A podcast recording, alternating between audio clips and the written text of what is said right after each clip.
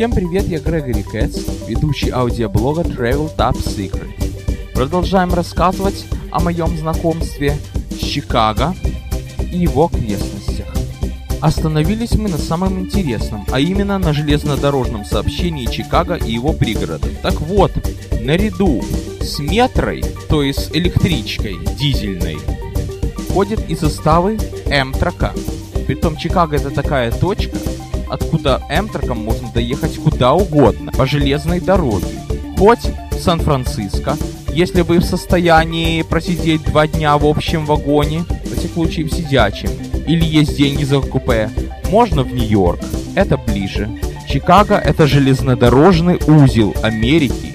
И вроде бы я слышал, экскурсовод сказала, что приравнивается Чикаго к столицам, что его побратимам и Москва, и Париж, и так далее. Несмотря на то, что Чикаго совсем не столица, но просто глядя на карту Америки, он не действительно ассоциировался с Москвой, потому что в центре находится центральное положение, хотя столица в Америке это нечто совсем-совсем другое. Другой раз объясню. В основном попадались двухэтажные составы Эмтерка. Двухэтажные они по такому же принципу, как Чикагское метро. То есть, первый этаж на уровне платформы, по-настоящему двухэтажный, не так, как в Германии, не так, как возле Нью-Йорка. Вот именно поэтому такие двухэтажники вы не увидите на северо-востоке за тоннелей за контактной сети. Но правда из Чикаго-Вашингтон есть там один вариант, Capital Limited называется. Двухэтажный Amtrak называется Superliner. А если кому-то из вас вздумается из Нью-Йорка, скажем, в Сан-Франциско или в Лос-Анджелес, поехать поездом, ну так, чтобы было поперек Америки, то в большинстве случаев пересадку вам придется делать в Чикаго. Кстати, видел я там один состав с востока Америки. Думаю, что это был поезд либо на Нью-Йорк, либо из Нью-Йорка. Но от его вида ностальгия по Нью-Йорку, честно говоря, мне не запахло. Поезда. Что бы мы без них делали?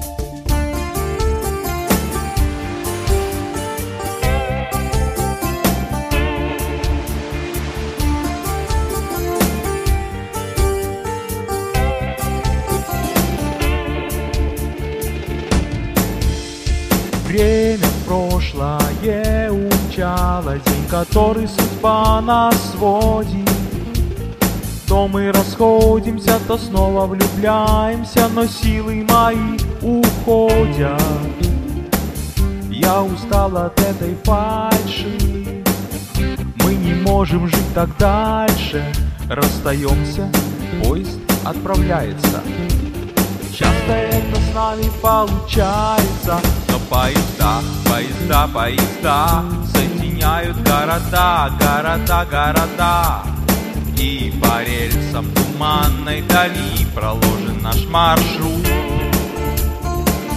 А поезда соединили нас с тобой, соединили навсегда. Боль моя, ангел мой.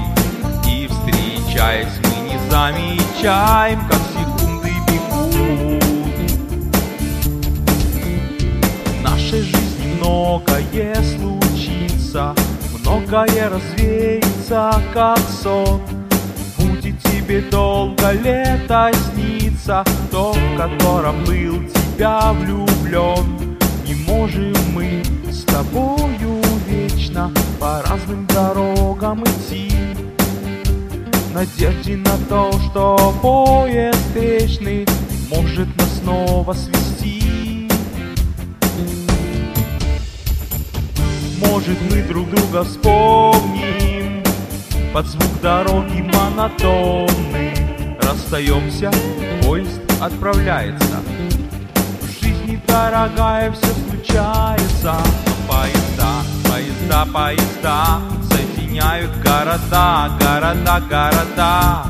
И по рельсам туманной дали проложен наш маршрут. А поезда, поезда нас с тобой соединили навсегда, боль моя, ангел мой.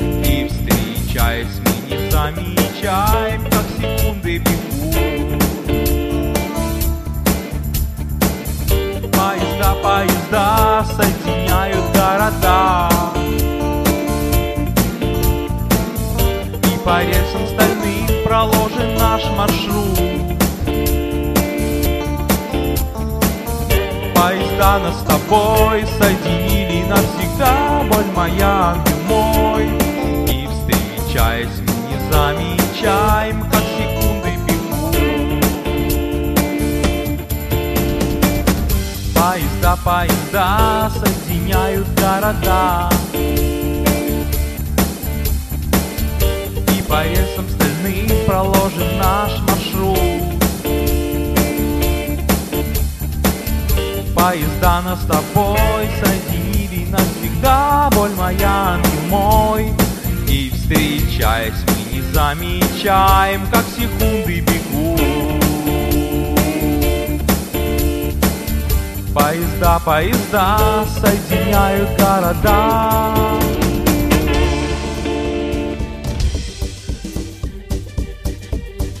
Ну как песня? Надеюсь, понравилось? Притом это тот редкий случай, когда музыка и слова написаны мною. История у нее такова, что припев вместе со словами «Поезда соединяют города» мне просто приснился. Мелодия приснилась почти полностью. Я где-то так года три сочинял слова. Много вариантов было. Был вариант с чужими словами, но они не вписывались. Я их отставил, придумал свои. Потом еще год причесывал свои слова. Наконец-то получилось, вот вы и услышали мое произведение. Мое посвящение самому любимому виду транспорта. На этой электричке, то есть опять вру, на дизеле приехали в центр города и решили посетить Art Institute. Это музей искусства. Не знаю, почему ему дали название институт, но мало ли что как называется. В Америке тоже очень много смысловых расхождений в названиях. Больше, чем правильно. По дороге в этот арт-институт мы совершенно случайно зашли в центр архитектуры. Это совершенно бесплатно такой шоурум. Где выставлен шикарный макет Чикаго. Очень мне он понравился, очень профессионально сделан, просто радует глаз. Но в центре, как в небольшом городе, все рядом. Вокзал, арт-институт и по дороге этот музейчик. За это время перес... успеваешь дважды пересечь надземку, вернее ее разные линии. Все на... находится почти в том районе, который называется The Loop.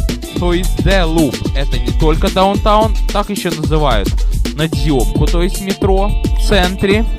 The Loop, L-Train, иногда просто говорят C-Train, то есть Chicago Train, или CTA Train, Chicago Transit Authority. Скажете Subway, поймут-то поймут, но скорее всего поймут, что вы имеете в виду такую вот забегаловку, которая называется Subway. Она есть и в Нью-Йорке, не только в Нью-Йорке, и везде. И даже в Германии я видел. Скажете метро, то есть метро, вас пошлют на железнодорожный вокзал, и вы сразу поймете, что вы попали не туда.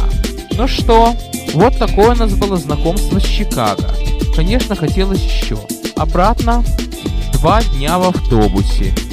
А для того, чтобы нам совсем скучно не было, нас на 15 минут завели в город-призрак Детройт. С виду вполне приличный город, вполне приличный даунтаун, Дома стоят, небоскребы, но людей на улицах совсем-совсем нет. Разве что какая-то кучка бастует. Даже непонятно, откуда там жизнь берется. Автобусы и машины ходят. Это центр. Так там нормально и очень симпатично. А по бокам просто жуть. Просто даже самый страшный район Бруклина. Да и то ни в какое сравнение не идет. Говорят, что и среди бела дня там ограбить могут. Такой город Дерборн.